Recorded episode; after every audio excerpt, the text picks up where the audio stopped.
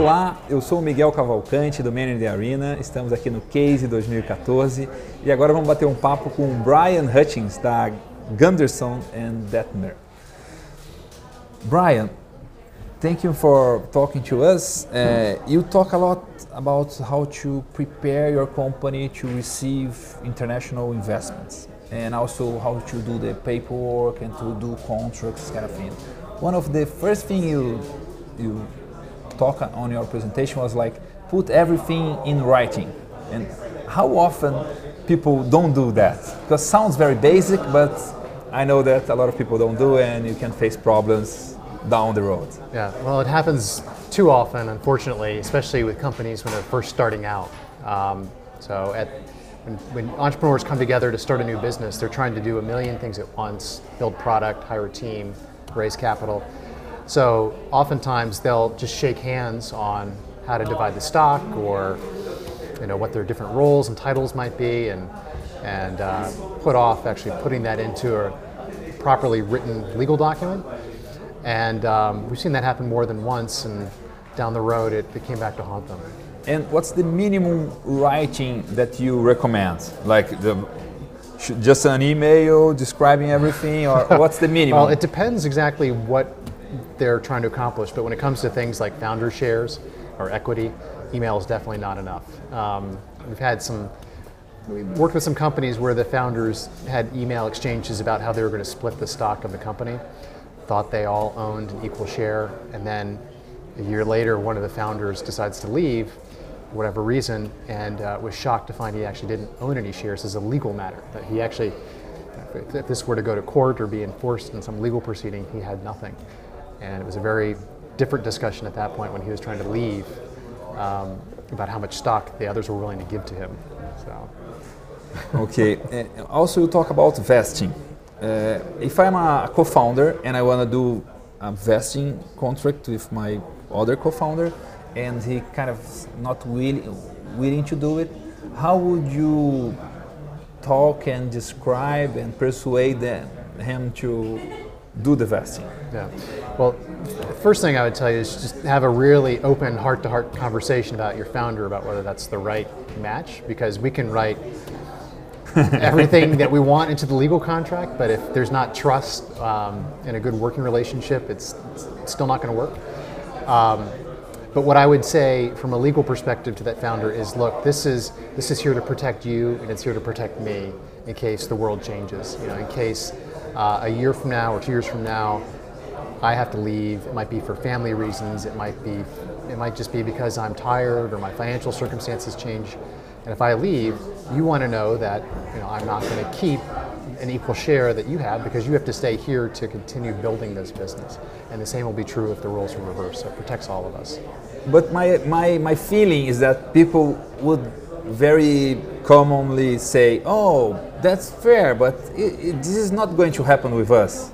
Oh, I hear that all the time. Yeah. Everybody says that to us. so how do you convince because, anyway? Because like any marriage, it's yes, always yes. happy at the beginning, right? They're yes. newlyweds and they're excited, and we're yeah. going to build this company. We're going to change the world, make lots of money doing it. Um, so I have to just remind them, like, look, you aren't the first founders to come to our office and say that. All the all, all, the founders who eventually broke up said the same thing when they were starting. So, so you have the benchmark. Yeah. So. so you know, odds are it will work out. We hope it does, but you got to plan for the other scenario. And still talking about vesting, what's the extra steps or extra caution you need to have when doing investing for employees or like people that uh, become part of the company after it's founded? For people who become part of the company after it's founded, it just it, it just a cliff, one year cliff. That's usually, well, there are two differences that we see between founders and later employees. The cliff is one. So as you hire employees, it's common to have the 12 month cliff, which is a trial period. So if the employee doesn't work out and you have to let them go in that first year, that those options come back to the pool instead of going to that person. The other difference is acceleration, uh, change of control acceleration, which means that when the company is sold, some additional shares vest. We normally see that only for the founders maybe very top level management. It's not something that's given out to employees generally. I see. Uh, also, uh, we talk about non-compete agreements. Uh, uh, what would be your like your internal thinking, uh, deciding if a company needs uh, a non-compete agreement with their employees or not? Well, it's it's tricky in Brazil because non-competes are actually hard to enforce. Um, yes. Generally, for your rank and file employees, you usually have to pay somebody severance in order to enforce the non-compete. So there's a cost associated with that. Um, but notwithstanding that, many of our companies still include them because they think that it just puts them in a stronger position when an employee leaves. If there's going to be discussions about severance or things like that, um, that ambiguity, I think, plays in their favor. So many of our companies include it. Can you can you tell us uh, what what are the most like two or three common mistakes on doing contracts? Any type of contract, like non-competes or vesting or well, yeah. Besides the ones we've already touched on, the um, the biggest thing that we see investors get excited about is labor, like classifying workers as employees or contractors. And this too is tricky because for Brazil. For Brazil, okay. This too is tricky because it's really expensive to hire employees in Brazil, and it's really expensive to fire employees in Brazil. But um, but investors want, at least the U.S. investors want things done by the book you know, they understand that it's going to be more expensive, but they think it will be better in the long run because there are going to be fewer risks for their investment. My understanding is like if you want to get like international investor, American investor in your company in Brazil, uh, you need to do that. Yeah. Is that right? If, if, you're not doing it already, they will make you do it once they put their money into the company. Yeah, they okay. will. I mean, most of the that's true. Most of the investors we work with say, I understand that that's how things are done in Brazil, but once our money comes in, we want you to do things by the book. Uh, if you could do a challenge for people watching the video, like a short-term challenge, something they can start to implement like until next Friday, what should you?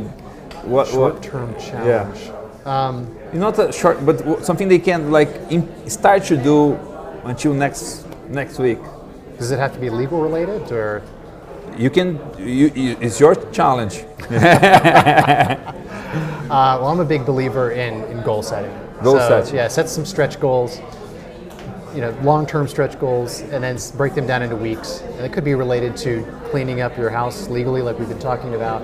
It could be business development. It could be anything. But just take your long-term vision and break it down in incremental steps. So set a big step that's going to get you closer to that by next Friday and do it. Brian Hutchings, thank you very much for talking to Man in the Arena thank at CASE much. 2014. My pleasure.